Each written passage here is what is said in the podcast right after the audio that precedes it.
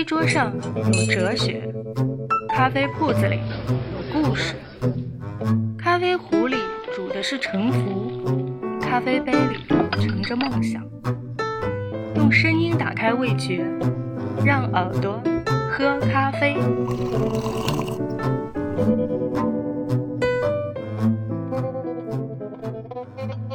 很简单的一些，比方说你在办公室里面可以喝个挂耳啊，跟咖啡一样，嗯或者是哦。你在家里也可以用手摇式的那个咖啡机来磨一下那个茶叶，嗯然后做一个手冲，它其实都是可以的。嗯。所以我会发现，其实可能和喝咖啡不同的是，茶好像更适合对饮。嗯，这女孩子的话，就是日常品饮红茶可以多饮一点，嗯，体质上面会比较温暖。嗯那如果到了黄梅季以后，就晚上啊，就是你闲下来的时候，如果有朋友来或者自己的话，可以喝一点老的白茶，嗯或者是老的六宝。在以前有可能是人追着茶嘛，嗯那我觉得其实反观就是你可以让茶来挑人。呃，有没有精品茶这种概念？就不是说精品茶是贵的茶嘛，对对对。只是说可能它会有更清晰的产地、嗯。更清晰的工艺介绍然后它更。细化一点，更细化一些，嗯。比如说龙井还有呃狮龙云虎梅啊这些产区，对对对对吧？甚至还有嗯，富阳也有龙哎，井这个这如果有机会的话，感觉又是一个不错的方向。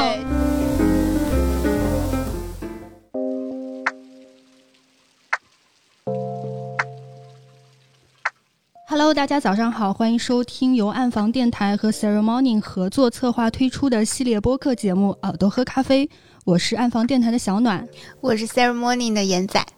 哎，今天是一期算是比较特殊的节目，因为最早的时候，我和严仔策划这个栏目，预计第一季的耳朵喝咖啡，我们想选七期，所以今天是第七期，会有一个压轴的。嘉宾朋友来到节目当中，最后的一期，所以请来也是我们的好朋友扎文，那么让他跟大家来打下招呼吧。Hello，大家好，我是扎小文茶客厅的主理人扎文。扎文，扎小文茶客厅主理人，一个土生土长的杭州人，从小在城南长大，四岁开始喝茶，茶是他生活中最熟悉和亲密的朋友。在个人工作室运营多年之后，终于在2020年实现了自己的愿望，和好朋友一起打造了一个理想中的饮茶体验空间。首先来介绍一下吧，就是扎文你自己从事的这个行业，最早的时候是从什么时候开始接触的？包括茶的这一块儿。嗯，其实从喝茶应该是年份应该是比较久了，二零零八年的时候就开始喝茶了，但是那时候还没有想到，就是他会陪伴我去做这么一件事情。那么在机缘巧合之下，是在二零一三年的时候，当时在体制内上班，觉得好像突然之间身体某一个状况不是特别好，当时就觉得应该停下来，然后嗯，独立思考了一下，应该去做一些将来他是能够引领我，或者将来他是能够陪伴我到老的这么一件事情。然后就在二零一四年的时候就做了现在的这么一件事情。嗯，那严仔跟扎文的相识，就是也是挺奇妙的，就是最早大家一起在那个凤凰御园的那个创意园，然后包括现在一起在大景巷店铺也是对门，你觉得也是很有意思的一种缘分。反正我们就一直都是邻居嘛，对不对？对就是是的，关键词就是邻居。然后最早我们老店在凤凰御园的时候，呃，当时我记得就你们还是以工作室的形式嘛，就没有说完全对外。我记得我空的时候就也会时不时到你们那边来喝一个茶。然后就也会聊起说大家对于未来的一些规划呀，嗯比如说我们可能一起在，呃，做自己领域里面的事情的嗯时候碰到一些问题也好，嗯或者有什么新的想法也好，嗯我们都时不时会沟通。扎老板有的时候也会到我这里来喝咖啡，然后我们就可能咖啡跟茶的分享也会比较多。嗯，然后后来我们就呃，在大井巷开第二家店，同时也把老店关掉，就是调整了我们的模式嘛。扎老板也就是随后也来到了大井巷，心动了。对对对，因为我们觉得那那会那是一个可能会更接近嗯大众的地方，更有烟火气的地方嘛。也希望能够把茶也好，咖啡也好，这样的一件我们在做的喜欢的事情传递给更多人。嗯，所以就选了大井巷这个地方。嗯，其实我们在大井巷的时候就是。我们其实共同都对我们在做的这件事情就往前推了一步，就是做到了一些新的模式嘛。没错，就像我们可能会更专注于咖啡以及咖啡类的各种产品，把它就是传递给更多人。那扎老板也是，就是他以茶客厅这个关键词为出发点，就是也邀请更多人到他的这个茶空间来喝茶，然后了解茶。我其实对茶没有太深的研究，就我的茶的启蒙，我觉得就是扎老板这边，是是是，就基本上。喝到很多茶的第一次都是在那个扎文的空间，包括然后入坑了，对，入坑了，就是也找到了自己喜欢的茶。然后我我就觉得这个缘分就很奇妙。包括我们现在可能也一起就是在创业的路上也好，或者说在这个领域的探索，或者希望去做一些呃新的尝试的这样的一个道路上嘛，就我们可能就。都在一起往前摸索，所以有的时候状态就是很接近。对对对，所以有的时候可能你对某一件事情的入门是借由身边的一位朋友。或者说一位很有趣的人作为一个引路人，那我记得我最早去凤凰御园的时候是严仔，你们做了一场类似于家宴一样的活动，嗯，然后当时对参会。那次，大文也把他的茶在每一道菜之后，其实就把配上了他的茶，当时就觉得哎是一个很特别的体验吧，那次其实对我来说也是印象深刻。对，因为几年前啊，我们当时在聊的时候，我们就觉得茶跟咖啡就还蛮相通的。那当时在我们老店，我们做的第一个展览，其实就是咖茶跟咖啡的一个结合的展览。就是茶，就很多人会觉得是一个很传统的点，对，包括那个时候，就可能三五年前。一些新型的茶空间也很少，嗯，那我们当时就觉得，哎，为什么年轻人他可以喝咖啡，但对。对茶又是认知，感觉是一种比较刻板的，总觉得好像喝茶是老年人。老年人 东西，或者说是那样的一个古色古香，或者就是一个这样的比较老派的那种。沉重的氛围，对对对。因为我们在扎老板那边喝茶的时候，就觉得可以谈天说地，还挺轻松，然后我们就想把这种氛围引到我们的空间，因为我们。咖啡的话，它针对的可能年轻的客群会更多一些，它正好有一个引导，然后很多东西又是相通的，所以。你当时那个来的那个参会，就是也是我们展览期间的一个参会，就是你你对茶的了解，其实也是我们想传递给年轻人茶的这个呃一些观念，就是说，哎，它还挺特别的，它可以跟咖啡有关，它也可以跟食物有关。你会觉得，哎，有一些西餐厅，它不同的菜，它可能是。呃，配酒，但其实配茶也不是不可以呀，然后还挺有趣的，它还可以入菜，还可以做甜点，嗯，对，就是就是这样子的一个一起玩的过程，对，好像打开了一个新的领域，就是有一种大开眼界的感觉，而且我觉得。就对于风味这件事情，不管是咖啡豆、酒或者茶，其实都是共通的，在五感当中能够品味出其中不同的一种，嗯，地域也好，或者说它伴随着季节的流转也好，会有一种不同的韵味在当中。刚才说到关于咖啡和茶的异同点啊，就是其实很多冲煮的方式，包括那个器皿的使用，我觉得。嗯，也是有一定的相似之处的，就是包括器物的选择，其实都还是蛮有讲究的。那你们会觉得在这方面，呃，有没有什么跟我们分享一下呢？嗯，如果从咖啡这个角度来讲的话，它会更加具象，比方说它那个风味的一些在风味轮上面所所展现出来的一些东西，让更多的人他是能够去感悟到的，体悟也能体悟到。但茶这个东西偏。感性一点，就它有可能需要一定的积淀，那才能去呈现一种就是美的一种状态或怎么样。嗯，最近我也也一直在思考这个问题啊，因为现在那个新型的茶空间也越来越多了，其实这是一个很好的一个产业氛围。对，嗯，因为现在的消费者也是走年轻化的线路了嘛，那肯定是九零后啊、零零后，他肯定是消费的一个主导体。那么，怎么让我们一个国风文化能够在市场上面更加能够有一席之地的状态下面，那我们有可能是饮品和饮品之间，它肯定有异曲同工之处的。嗯，就是它可以咖啡的氛围我很喜欢，因为很轻松、很愉悦，因为嗯，它不需要有很多的一些附加的东西在你身上。我推开门我就能跟好朋友聊天或者怎么样，但茶的话，有可能更多的年轻人会觉得它有一太定的门槛，对有有点门槛不太敢走近茶茶对对因为好像以前总觉得，哎，这个坑很深哦，对然后这个水很 深哦，然后有些东西喝不明白。因因为我们比如说去外面旅行的时候，就说哎，今天下午找两家咖啡馆去逛一下，相对来说说哎，找一个茶馆或者什么 茶空间去喝一下但，也许之后大家就会这样了，因为一个就是有可能年轻人会对茶它带一个属性，就觉得好像是年纪大人他才会去嗯喝茶，好像就是瞬间把自己的年龄拉高了。嗯但是我现在觉得，因为是怎么说呢，就是茶文化它毕竟是陪伴中国文化一直是对，很渊源的这么一个时间陪伴在我们身边。那么喝茶的品饮方式呢，其实一直在变动的。嗯那作为一些形而上的事情，其实对于我们年轻人来讲的话，有前辈或者是有一些学者，他们在引领我们，其实就够了。嗯，那对于我们，其实要去做形而下的事情，嗯这刚好是一个承上启下的这么一个关系。那我们如何把这件事情做到下方？那有可能是我们现在年轻人应该去思考的。那怎么让年轻人他愿意就是，嗯哎，到你这边来喝一杯茶？那么小暖刚才说的嗯。一种冲泡的方式，对，那我们会结合就是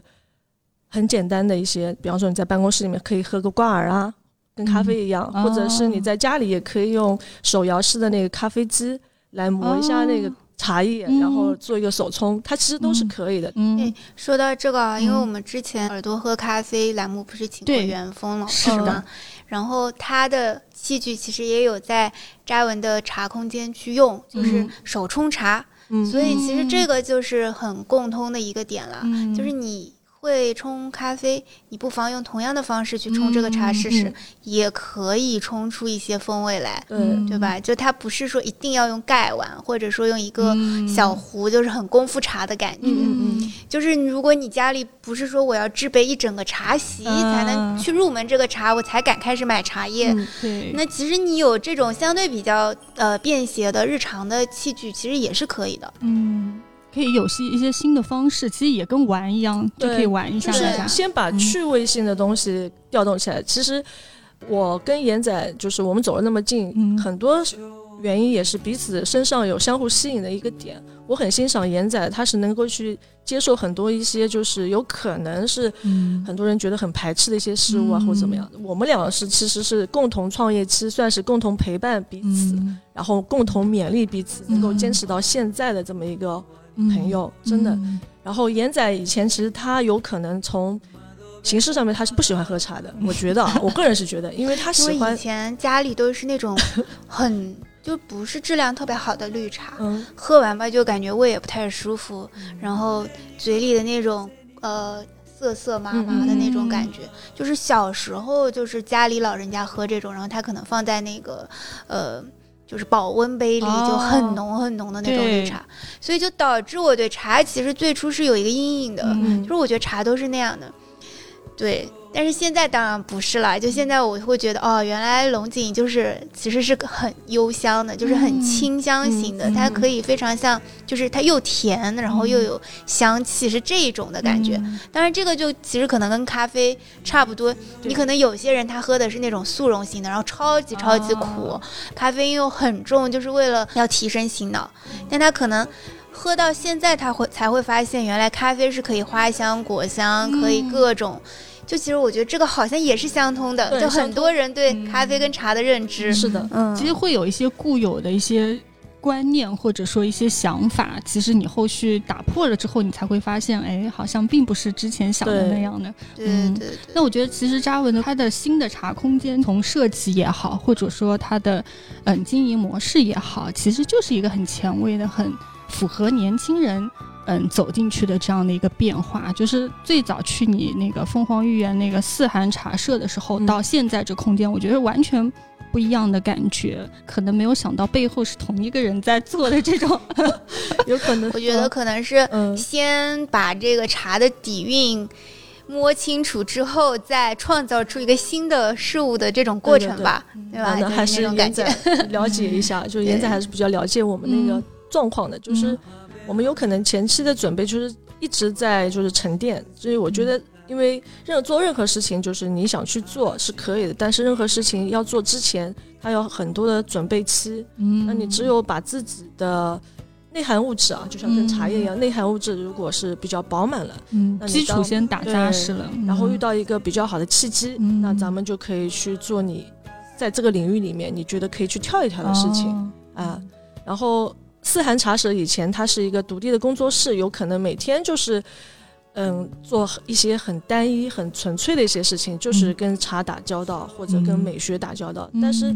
你是需要有一个地方去展现它、去呈现它。那机会来了，那我们就要去把这个机会去。表达出来，那恰巧，然后我又是城南长大的，就从小对城南，包括现在都有一份独特的情感在里面。所以当时严仔去大井巷的时候，其实我是就有心动，哎，入心真的很心动，因为而且严仔和他那个先生就是小包，我们也是好朋友，然后一直就说张老板你来吧，你来吧，然后。他们也特意留意帮我去看比较小的一些单位啊，怎么样？很用心的，我觉得这个朋友还是很值得的。所以在一九年的时候，恰巧两个单位出来，那然后我们就拿下来了，然后就有了今天的扎小文的茶客厅。哦，嗯，那你觉得这个茶客厅，因为其实茶有的时候跟咖啡一样，也是一个媒介，就我们可能并不是说只是去咖啡馆或者。茶馆只是为了喝，对，更更多的可能还是一个交流空间，或者有一定的社交属性。嗯那你觉得茶客厅就是你想要呈现给朋友们的，会是怎么样的一个方向？嗯，作为一些熟悉的朋友来讲，他们也应该知道我们有可能在茶专业上面，嗯，应该是还是被认知和认可的。那对于一些。嗯，新朋友来讲的话，我们要去传递的就是一个概念，就是以最简单轻松的一个氛围去传递这么一杯茶，然后拉近就是人与人之间的距离。有可能早期会提倡的是喝一杯正确的茶或者一杯健康的茶，但是我们发现现在其实茶行业它很健康也很稳健，嗯，但是人与人之间的距离就是因为现在网络化太发达了，导致就是人与人之间的距离越来越疏远了。像我们小时候也会写信啊，写贺卡，但是现在这样子的事情好像有人在做，大家就觉得好像很落后的感觉。哎，突然我想到，就是扎文聊到小时候，我就突然回忆起了一些小时候的片段。就我记得我小时候，因为我妈妈是在植物园有个叫茶人之家，我不知道你们知不知道啊？他是。在茶人之家里面工作的，嗯，那个时候其实流行喝早茶，嗯，就是每天早上可能很早，六点钟就开始了。那这波可能大部分是以老年人为主，老年人晨练结束之后，然后他们会去那边，嗯，喝个早茶，嗯，通常都是三五成群的。嗯，然后那个茶很便宜，可能就几块钱。嗯嗯嗯，绿茶、红茶之类很简单的几种，没有那么复杂，然后也不会有很多的工序啊之类，他可能就简单泡一泡，点一杯茶，然后坐着聊聊天啊之类的。然后社交属性对对，社交属 性最早的那种，其实有点像，比如说星巴克那种第三空间。对对对，如果遇到比如说一些特殊的节假日赏桂的时候，嗯，或者赏梅的时候，嗯，然后他们就会去桂花树下或者梅树下。会嗯去摆摊，那那个时候就可能不光光是老年人了，会有很多年轻人，甚至小朋友，然后家里或者呃朋友之间的聚会，然后会去喝茶。嗯，就这个是我小时候对于喝茶的一个印象，更多的就是可能是一种大家休闲娱乐的方式，但现在好像就是越来越少了。其实杭州人其实应该是比较安逸的，就是生活方式是比较安逸的，他有可能更加。有可能我们的地理优势啊，西湖又离了城市这么近啊，或者怎么样，有可能大家会觉得，就是应该以这种生活方式来去呈现的。对。然后小鸟刚刚讲的就是，有一些茶馆早上就是大伯或者阿姨或者是大妈他们去喝茶或者怎么样，就像严仔说，它确实是一个社交的一个一个一个平台，因为以前没有微信嘛。嗯。那。你去看一些老的片段，其实，在八十年代和九十年代的时候，老的片段里面有一些叔叔辈的人，他会牙都没刷完就已经排队在等号坐坐到那个茶馆里面去，有可能就像你说吃一个早饭或怎么样，然后上面会有一个人会去讲大书或怎么样，或或者听一些时下的一些嗯。呃比较流行的一些一些一些话题，段子嗯对段子或者一些话题，然后交流信息，嗯嗯，对，嗯，所以它这个社交属性其实很早之前其实就有，所以刚才也说到，可能随着网络啊或者信息的越来越发达了之后，嗯，这种坐下来喝茶的氛围反而没了或者减少了。那是不是在茶客厅里面，你也希望营造出这样一种很好的交流氛围？嗯，其实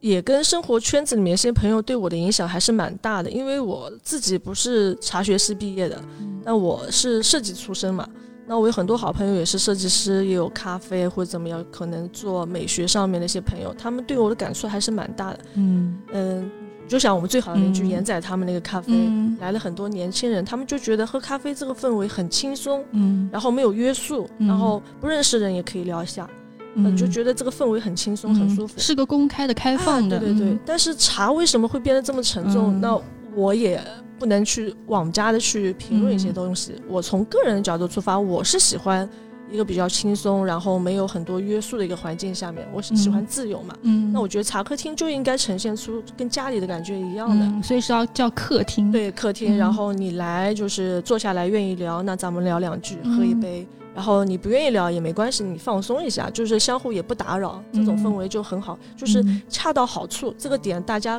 能够拿捏得住就好了，嗯。不要过度的热情，但是也不要啊过度的冷漠。呃就因为现在人其实都有一有一点点社社恐，对，这过度热情也有点觉得不是因为嗯。这个东西有可能跟我们现在的年轻人的心理状况会比较贴近嘛。嗯。那茶客厅的呈现方式很简单，很简单一个方式就是你来了喝一杯茶，你觉得好，嗯你可以下一次再来。嗯，但是如果你觉得不好，我们也希望你们向我们提出比较更加好的建议啊，嗯我们可以去跟进，因为这个模式其实我们也是在探索中慢慢在摸索的。嗯但是现在有，嗯、一下子就是说在二零二零年，包括去年一整年，嗯其实全国有很多新的类似于这样的新的哦空间出现，我们觉得是一件好事情，嗯说明那个茶的氛围会慢慢被带动起来，能够被更多的年轻人所接受嘛。嗯。嗯，的确，如果喝茶这件事变得太拘束或者一板一眼了，就蛮难去触碰的。嗯甚至说，刚才说到，可能我走到门口就不太敢推门进去，或者不太敢坐下来。因为你 嗯如果，比如说你去咖啡馆，那你大不了我就点杯拿铁，对不对？但如果完全不了解茶，有一些空间你要去点一种茶，你要去选一种茶，它的价格是怎么体现，或者说嗯。你应该要喝到什么，你应该对感受到什么，这种就很难。那比如说扎文，你会觉得我们普通人啊，嗯。或者说没有那么多的对茶的专业知识或者相关的一些技能的话，比如说在家里或者在嗯。单位日常喝茶，应该怎么样去入手？前提就是最大的一个条件就是前提你能接受嗯啊、首先你要接受这个状态。因为喝茶，其实你到一定的年龄层次以后，其实真的说穿了，就是回过头来，就是还是会回归到一个比较嗯沉淀的这么一个年龄状态的。你接受这个风味以后，嗯，就有兴趣了嘛。那你有兴趣以后的话，那你就会去探索。嗯，那么你在办公室里面，其实喝茶也没有这么多的要求讲究对对要求。就是办公室呢，你肯定是要完成老板给你布置任务嗯为先填条件吧，嗯对吧？那你可以喝一杯就上口的茶，比方说你喝一杯龙井，嗯，因为它对冲泡没有特特别大的要求。嗯那你如果在家里面，然后你又嗯简单的弄个盖碗，其实也，我觉得盖碗是最方便的啊。就是有时候给自己有一定的就是仪式感的话，就是你在嗯家里其实是一个放松或者是一个独立思考的这么一个时间段。嗯，你每天抽半个小时给自己，那你在此这期间，你半个小时可以放放松，可以思考一下你今天一天下来你做了哪些事情，哪些事情要放到后半段去做。嗯其实它是一个放空的空间，那你通过茶来给你再放松一下，我觉得是比较嗯惬意的。嗯啊然后在过年过节，如果是亲朋好友来，那你如果拿出就是自己比较认可的一支茶跟大家分享，你收获到的又是一种喜悦。嗯。它在不同的场景里面给到你的是不同的愉悦度吧。嗯，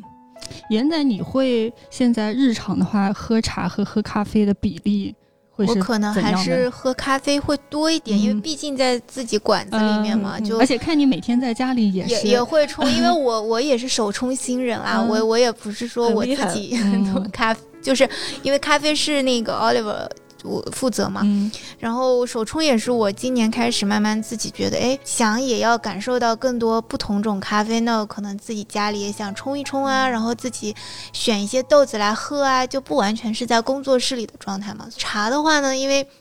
我每个周末我都会去一趟张张老板那边的，就张老板自己也知道，我就是以咖啡换茶的人。哦。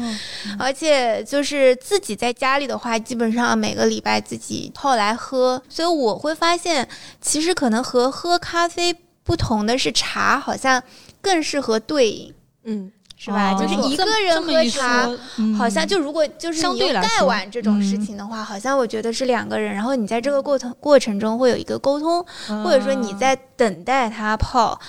它的那个手法，然后哦茶汤出来，然后借着这杯茶聊些什么，我觉得好像这个氛围会更对一些然后便利的话，可能就像刚才张老板说的，我们可以把茶做成挂耳，你可以把茶做成冷泡茶，就是夏天你直接丢到那个冰水里面，就咖啡也可以冷泡嘛，这个也是一个通的点。就我觉得这个我是有的时候会做的，嗯，就就大概是这样的一个频率。然后冲咖啡，我倒是觉得一个人还蛮好的，自己自己冲来自己喝，就就不知道为什么，就我个人的对他们的体验是这个样子的。所以可能在两人空间的时候，诶，大家可以喝个呃茶，然后一个人的时候可能喝个咖啡，哦，就会这样的一个区分。嗯，我不知道也会有大家会不会有这嗯种共鸣哦？每个人会有自己的一个方式，对 不管是喝茶还是喝咖啡啊。然后我我就会发现，喝着喝着还是有一点上瘾的。嗯，同样，比如说嗯，咖啡因包括茶，其实都会有一定的这样的作用吧，嗯或者嗯提神这样子的作用。就这是跟人的体质还是有关系的。，对，像我我我对茶可能提神的那个点，点比咖啡高。我喝咖啡基本没有任何的反应，但是我喝茶，如果是那种发酵度比较低的茶，我是会有一定的，就是可能晚上会 失眠对之类的。就每个人所以我、哦我一般都喝扎老板知道，我一般都喝发酵程度比较高的茶，就是整个人会比较舒服一些。这样就嗯体质还是有关系，嗯还有体感。有一些人比较敏感的，嗯那嗯有一些人喝茶他要睡觉的。嗯，对，反而会个很难困。有些人喝咖啡也是，当你咖啡喝到某个点的时候，有些人是会更兴奋，而有些人是会困。对，就很难去衡量一个定义。嗯，它确实有提神的，但是嗯对大众来讲，确实有可能一百个人里面九十五个他是哦 OK 的，但是其中这五个人他有可能就是敏感性，嗯，就迟钝一点啊，或者特别夸张一点。我的话喝茶，我好像晚上喝也没关系。还好，嗯，哦对，但是咖啡不行。还是中国人的 对中国人的体质，就是嗯。我一般四点之后吧，四五点之后我就不喝咖啡了，喝嗯嗯，不喝咖啡了。但是喝茶好像还好，而且我们经常会，比如说晚饭之后，甚至有时候八九点了消食嘛，可能吃的比较油腻，想解解腻一下，然后我们嗯会泡个茶喝喝。嗯，那其实可以让扎老板推荐一下，就是可以晚上喝的茶，或者说哎，可以适合不那么能够接受一些茶，哦。就觉得喝下去会不会比较容易睡不着这样子的这种茶，其实可以推荐一下。就我们可以就是建议，就是因为杭州的天气也是有特殊性的嘛，马上就是回南天要到了，就是黄梅天要到了。这女孩子的话，就是日常品饮红茶可以多饮一点，嗯、体质上面会比较温暖。嗯，那如果到了黄梅季以后，就晚上啊，就是你闲下来的时候，如果有朋友来或者自己的话，可以喝一点老的白茶，嗯，或者是老的六宝，嗯。先就是把它放在小壶里面煮一下，嗯，然后呢味道出来以后，一个可以就是让你喝的体感比较舒服，最主要的它还能那个就是帮你消消食，然后可以去去湿气。哦嗯，因为杭州湿气真的挺重真的非常的，真的。对对。冬天的话，一般扎老板那个店里都会都会有一壶老白茶在那，里煮老白茶就常年就都都都煮在那边。对，然后我还有个疑问，就是，嗯，之前其实经常看到，或者我之前也问过严仔，就比如说像女生生理期到底适不适合喝茶或者喝咖啡？嗯，其实你从医学角度来讲的话，凡事都是适量浓的都不适合。都是适量。哦医生也不会绝对跟你讲啊，千万不要喝，除非你最近在中医调理，那有一些东西他是建议你不要喝，因为它跟你的药引子会有一定的那个相克或者怎么样。嗯，但是如果你女生生理期的话，嗯可以适当的少喝一点，就是浓度上面淡一点啊。嗯然后你以前一天要喝两三次或者四五次，嗯你可以压缩一下次数，比方你喝一次两次就可以了。嗯嗯，但我是建议女生在生理期前后几天可以喝那个就玫瑰花，给她跟老白茶煮一下。玫瑰花是补气的嘛。哦那如果长期有这么一个就是调理习惯在那边，生理期的话，肚子就不会有痛经。嗯嗯哦，原来除了喝什么红糖水之外，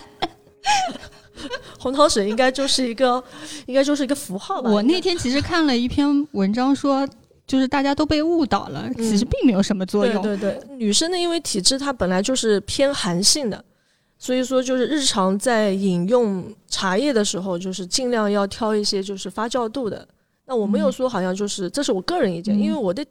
体质是比较寒的嘛，嗯，然后脾胃也比较虚，嗯，所以我基本上喝的都是发酵茶。嗯，那像龙井这个茶，这么一个鲜的茶，我是嗯一般是放到盛夏时节，嗯呃，每天早上十点左右喝一杯。阳气正盛的时哎，候，对，然后疏肝解气的，这样还比比较舒服。嗯，那说到龙井，就是前阵子刚好有收到严仔和扎文一起合作的龙井茶配咖啡豆嗯这样的一个组合，嗯，给我们介绍一下吧，就怎么会想到这样的一个搭配？呃，搬到大井巷之后，跟严仔其实一直在找契机，呃，想联合出一些就是品饮类的东西。那么恰巧今年是龙井茶上来的时候，疫情很严重嘛，嗯那么当时严仔也、哦也比较紧张，就在想，哎，要配一个什么豆子？他花了很多心思，就是来找一个风味比较像的一个豆子。然后突然有一天，他就拿着那个手冲的带过来给我和张文你喝喝看。嗯哎，我说很好喝，我说了，嗯我说好像有一点点茶味的感觉。那严仔当时就是说，这个这个豆子里面风味就是有绿茶，哎绿茶的那个风味这么一条线在里面。那我就觉得哎很好，机会来了。我说既然这么好的豆子来，那我们就把这个事情提上日程了嘛。那严仔他就让他团队的小伙伴就开始去操办这件事情了。对，因为其实就是想让呃买的人可以去对比着喝，嗯因为有些喝茶的人他不一定喝同类的咖啡，然后有些喝咖啡的他可能对茶也不那么了解，嗯。然后也想借由我们这两个空间把这两个事情就是更连通一些，嗯因为我们选的豆子跟茶它就是在风味上会有一定的接近，嗯。就是豆子也不是那种很苦的豆子，它会更是呃浅烘的柑橘跟茶感的豆子。然后呃龙井呢也是一只起火龙井，就它也不是那么那种浓茶型的，嗯。就也是清香型的。嗯，那所以为什么叫起火龙井？起火其实，起火茶是应该，嗯、从时间定义上面来讲的是，嗯、明前最后一波的就是明前茶了，它是紧挨着就是清明前三天和后三天的这么一个采摘的时间，哦，啊、时间段的对，然后性价比呢又是比较高的，你可以很划算的一个。就是价格区间，你就可以喝到一款比较纯正的一款明前龙井，而且滋味的话，就是会更加醇厚一点。问一下扎老板，你最喜欢喝的咖啡是哪一个呀？我最喜欢咖啡，其实已经被严仔养刁了，就是非归下不喝了啊，是吧？非归下不可，真的真的，因为就是严仔，就是每次他们家有新豆豆，他第一时间就会，只要礼拜五嘛，他嗯。他们家有那个吧台，他第一时间会冲到我这边，他说扎芬，这是我们目前最新的咖啡，哦。然后这一年多下来，嗯严仔给我们咖啡就是已经是不计其数了，已经是、嗯。基本上我们好像每个月喝的咖啡的那个基本上都是严仔提供给我们，然后就是我跟燕燕啊，就是两个人非跪下不喝了，其他好像 暂所以，所以你也会比较喜欢干净一点的，对干净一然后点，有酸甜感的，嗯。然后果香花香的那种，然后层次上面又比较能够拉得开来就是在他们专业的小伙伴的那个提点下面，我们真的可以去捕捉到那个咖啡的风味的一些、嗯。一些东西。嗯，严仔的那个叫什么喝茶品味也是现在我也是被养刁的。对，严仔真的是东方美人 经常而且而且是要江兆轩的东方美人，对，已经算是东东方美人江兆轩老先生是目前台湾东方美人的泰斗，已经今年已经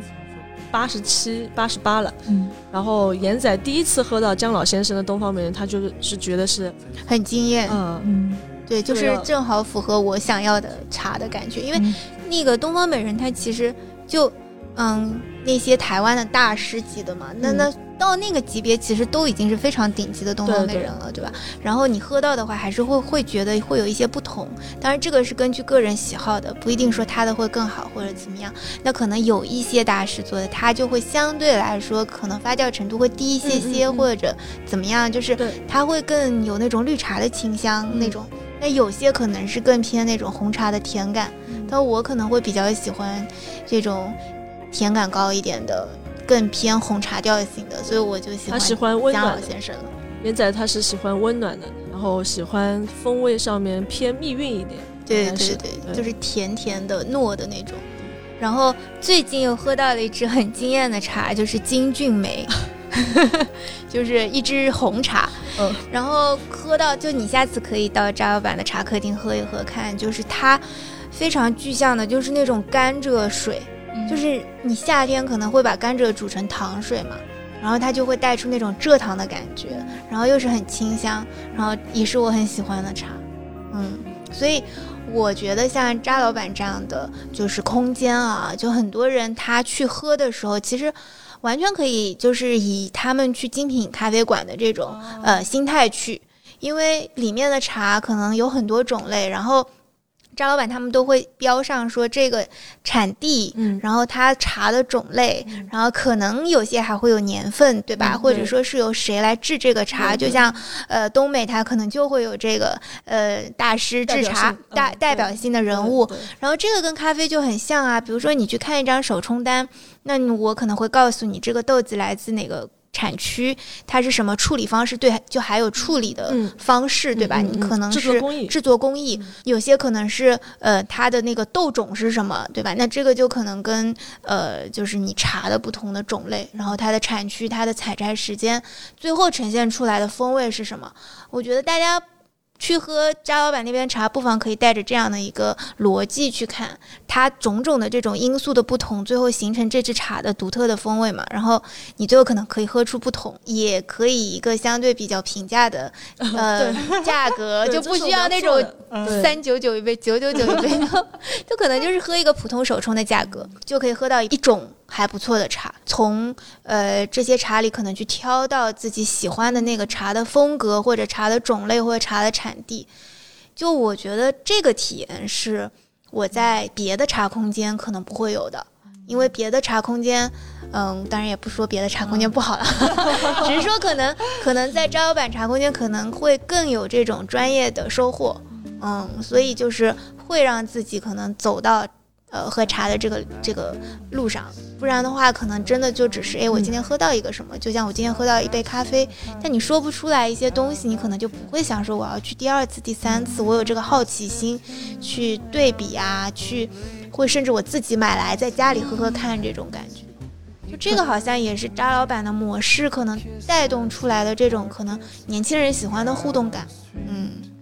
还可以盲喝，然后还可以喝冷萃茶。呃，实在可能对这种普通的就是这种冲煮的茶，可能觉得嗯不是太能接受的话，那可以喝特调，嗯对吧？就是把茶、咖啡，呃，其他的东西都可以结合起来，这种这种方式，就我觉得像这样的话，就是大家就很好接受了，你就不会有那种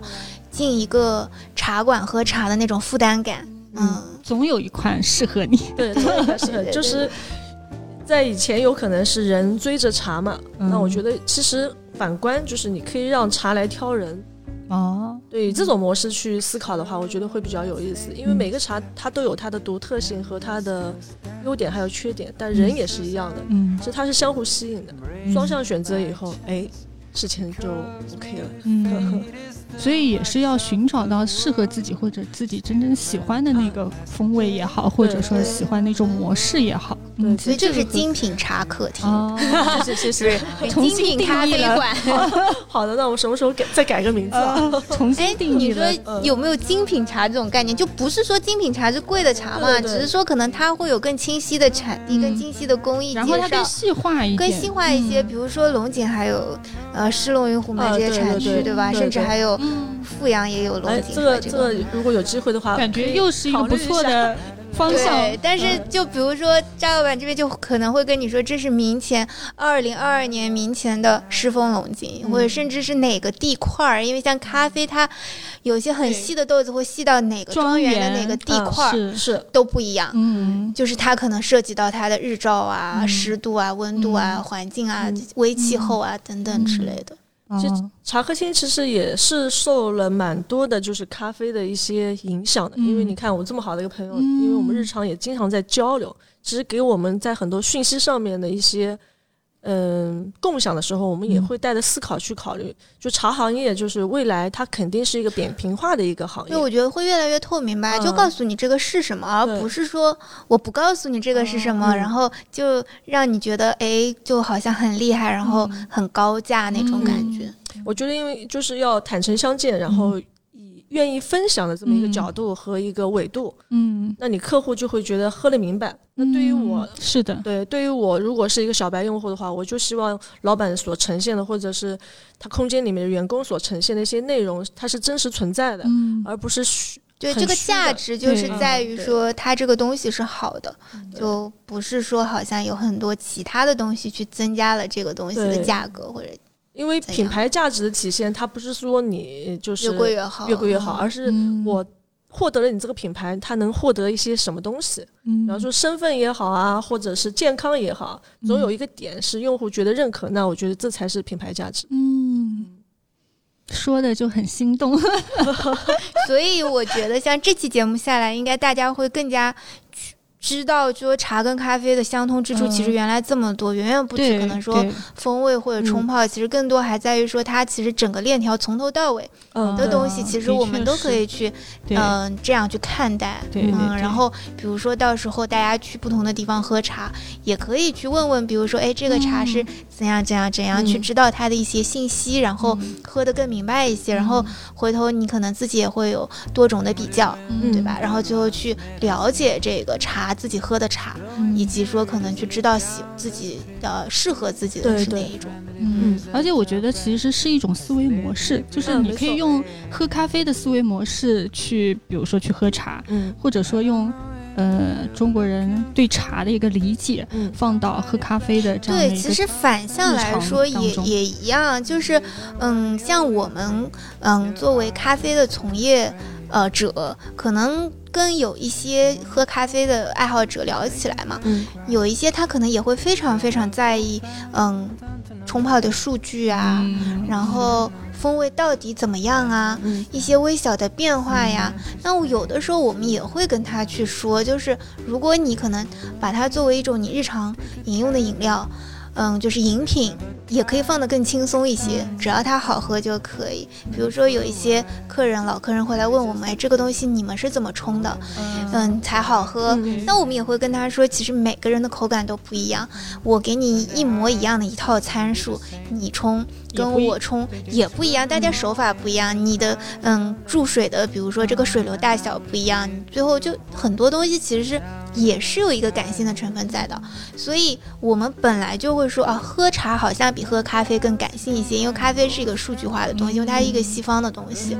但是其实反过来，我们也会去从茶那边去思考，诶，咖啡。你说他已经来到了就是中国，或者我们在做它的时候，会不会一定要跟国外是一模一样的呢？嗯是不是让大家也能去更感性的去，嗯、就是说喝到这个咖啡好喝，是不是就可以了呢？有的时候啊，当然我们自己在做品控的时候是要非常细致的数据的，但跟顾客传递的时候，可能也不要把它变成一个好像很高深的东西，很，嗯、我会你不会的东西，就那种感觉。其实也是一个沟通的桥梁，然后让大家去觉得喜欢它，嗯，喜欢某一种，找到自己适合的，然后呢又觉得也挺简单上手的，也就可以了。就是很多就是很多从呃大众和咖啡的角度就可以了，所以这个好像也是我们就是。反向去思考，就不是说只是啊茶要从咖啡这边去得到什么，那咖啡从茶这边也可能会得到什么，就是把这个事情变得更感性、更轻松。有些东西就不要那么在意它，哎，是不是有点太酸啊？是不是、是不是有点太苦啊？就是，对，就是轻松的喝。把它当成一个，对对对对对，好喝就可以。那个还是要打开一个就可以一。个思路。我觉得有的时候可能打开了之后，你就会发现一切都有可能吧。因为你说做专业的，其实你要交给老板他们。嗯你对于就是客户来讲的话，因为是售前和售后的一件事情、嗯一个关系。售前我们做好一个引领，比方说一些冲泡的方式嗯和冲泡的注意大家事项，可能会去研究很深对对对很深，跟他讲完以后，那如果这个客户他对你感兴趣了，他对你这个空间感兴趣，对你这个产品感兴趣，他就会孜孜不倦的去做一些他自己心里面觉得好的一些事情，比方说他要愿意不断的去尝试和挑挑战啊，或者怎么样，嗯他也愿意拿东西来跟你来分享。嗯那售后服务的话，就是客户走了以后，如果他有问题来询问你，你就应该很耐心的，就是像严仔他们有时候会跟客户有个交流。那严仔他们每个月都有一个就是咖啡教学嘛，啊、我觉得这个还是真的很好的，因为它能够让很多的小白用户也好，或者是比较资深的用户也好，他能够卡到一个点，嗯他在传递一个正确的一个符号和讯息。嗯。他没有说我是最厉害的，他只是在传递一个方式。那包括茶客厅也是一样的，我们是需要去传递一个正确的方式。我不会讲就是张老板的茶是最厉害，但是我传递一个正确的一个东西给到你，然后你觉得你在这个正确的样本里面所获得的一些东西，嗯愉悦也好，痛苦也好，或者怎么样，嗯就他自己心里去平衡。而且每个人可能还是有自己的理解和最后实践的一个效果出来。对对对，嗯没错。。嗯，就本来喝这个就是千人千面的东西对，你觉得好喝，不是我啊不一定是我觉得好喝的那一众口。难调嘛，嗯对。而且不要被局限住了。他说好喝，他比较厉害，我就一定要觉得好喝。对对对对对对对你只要传递的样本是正确的，嗯那至于每个人的风味选择会不一样，那，也不一定是越贵越好喝，对对吧？就就就就都但是要说一句，就是好喝的肯定不便宜。贵的肯定还是啊有这个贵的理这个由。哎，这个其实跟呃喝的这种目的也有关系嗯的。就你是日常饮用的，还是说你是为了去呃就是品或者去尝试一个新的茶？就是像我们也会推口粮的嗯和那家老板也推一个口粮茶，他有的，他有的。口粮茶那有很多啊，就是如果现在就是如果夏天到了，嗯可以做冷萃的话，可以用那个就是九曲红梅可以做冷萃嗯啊、然后奶香金萱也可以做冷萃，然后凤凰单丛也能做冷萃。然后大家去选择自己喜欢的心仪的那个价格体系吧，应该是。嗯，所以这次收获还是挺大的。就差实地来喝一下了，对，啊实地的话，大家大家可以去那个大景巷逛一逛。逛一逛，然后顺便可以把茶和咖啡都喝了，对，感受一下这两者的融合。哎，我们就是之前应该已经办过两次了，对吧？我们也会有类似于茶和咖啡的这个结合的活动。哦，就是去现场帮大家找到茶跟咖啡的这个共同点，或者说让大家去体验，同时去喝它的那种感受。嗯，我们后面应该还会继续推出这样的一个活动系列，到时候大家如果觉得听，哎，好像不太那么不太明白是怎么回事儿，到时候就可以线下去感受一下去体。验活动的时候来体验一下。对，好，对，嗯，到时候可以先请小暖过来，那我给你留一个名额。可 以可以，我先占上一个位啊。嗯 OK，那今天节目就到这边了。其实我们聊的还挺开心的。作为第一季的耳朵喝咖啡的最后一期节目，希望大家能够从这样的一个嗯思路当中打开。嗯，感受到更不一样的生活方式，我觉得也是这个节目的一个宗旨吧。那今天就谢谢扎文，然后我们呃下期再见吧，看有没有机会了。我觉得有的有的，会有的，嗯，会的。嗯，拜拜拜。拜拜。